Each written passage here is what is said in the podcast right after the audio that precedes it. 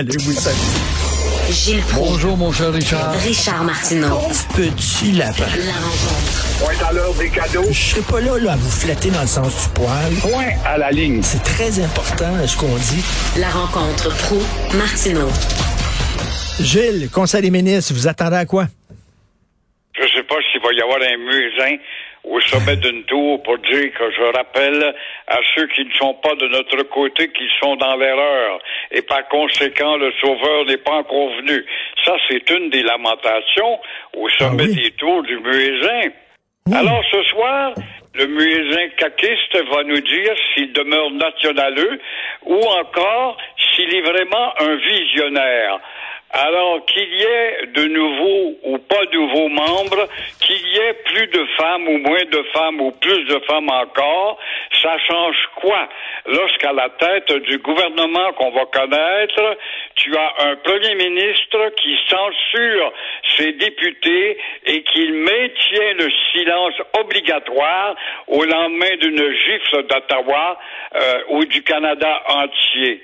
Tout ce qu'on peut savoir, c'est que Fitzgibbon va devenir un gros poids lourd encore plus gros, en autant qu'il n'étende pas ses tentacules, tentacules sur l'Hydro-Québec. Et quand on voit Jolin Barrette se faire envoyer du dossier linguistique, c'est que ce gouvernement veut être rien d'autre qu'un gouvernement ordinaire. Est-ce que vous pensez que Bernard Drinville va avoir un gros ministère? Ce serait dommage. Quant à moi, il ne devrait pas en avoir. Pourquoi? Pourquoi? dans un hangar quelque part, euh, tout comme la fille de Radio-Canada qui a tant critiqué le tunnel sous le fleuve. Peut-être qu'on va lui offrir un scaphandre pour qu'elle puisse faire des activités sous-marines. Mais ça va être intéressant de voir qui est dégommé et qui accède. Pourquoi vous euh, n'aimez pas euh, Bernard Drinville? Vous semblez pas le porter dans votre cœur. C'est un vulgaire personnage, un massacreur de la langue qui s'est fait élire avec le thème de valorisation de la langue française au Québec. On l'entend jamais la défendre. Je Euh, n'aime pas les gens qui se contredisent et qui font des virages à 180 degrés. D'autant plus qu'ils parlent joual tout en étant un promoteur de la langue. qui vous aimeriez voir à l'éducation, par exemple? J'en connais pas. On a Ben connu oui. un ministre qui a été très dégonflé et décevant. Je ne sais pas s'il y a un Claude Ryan ou un Paul Gérin-Lajoie dans ce groupe-là qui va avoir l'audace de dire qu'une réforme scolaire, ça mérite d'inculquer une école à 200 jours. Ça mérite une école qui finit à 4h30 et non 3h15 pour y rajouter des matières et de rivaliser avec les autres nations dans le monde. Mais je ne vois pas ça à l'horizon. T'en fais pas, on va dire que l'argent parle trop. Et euh, vous voulez parler des chevreuils, tiens, les serres de Longueuil?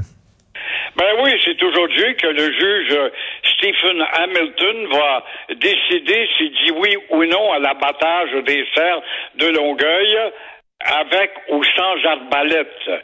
Pourquoi l'arbalète, je ne comprends rien là-dedans, quand tu vas avoir huit fois sur dix la malchance de blesser l'animal.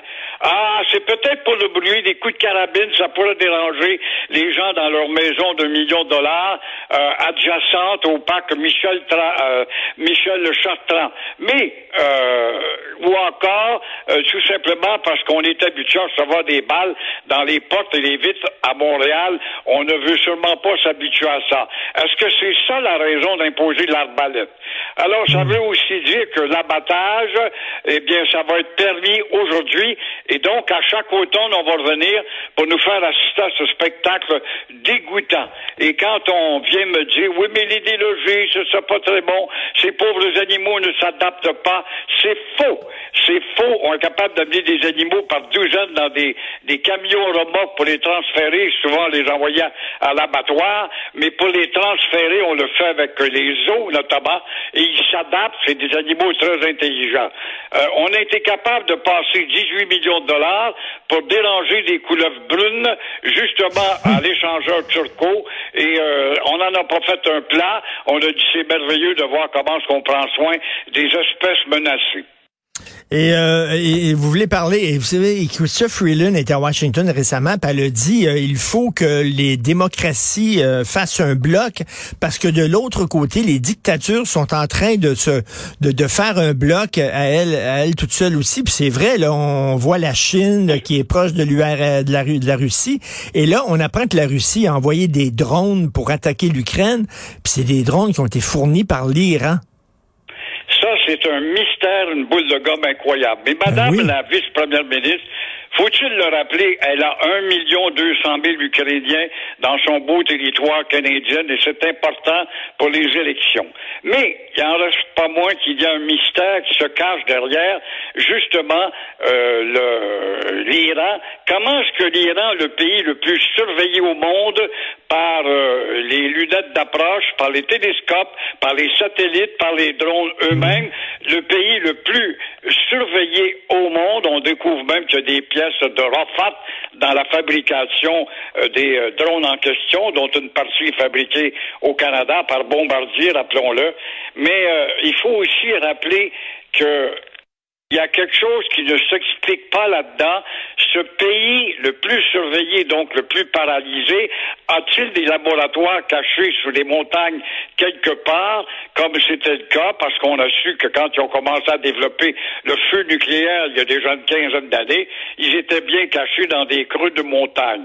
Mais par contre, quand on voit parallèlement, il y a tellement d'hypocrisie en politique que les États-Unis ont deux objectifs majeurs dans cette région c'est de demeurer, on fait semblant d'haïr l'Iran, la seule puissance et empêcher l'Iran peut-être de devenir euh, le chef euh, comparable à l'Arabie saoudite en production de pétrole parce qu'ils ont des réserves incroyables, excédentaires, et en même temps, avec ces euh, énormes réserves de pétrole, ils pourraient accaparer une partie du marché, devenir chef au sein de l'OPEP, l'OPEC, pardon, et euh, de s'apercevoir que même Donald Trump est allé les visiter, il devait aller les écraser. Tu vois qu'en diplomatie, c'est l'art de mentir tout en maintenant l'intérêt de ton pays, même si tu fais semblant superficiellement que tu es contre. Mais en tout cas, Alors, l'Iran, il y a un mystère à expliquer là-dedans.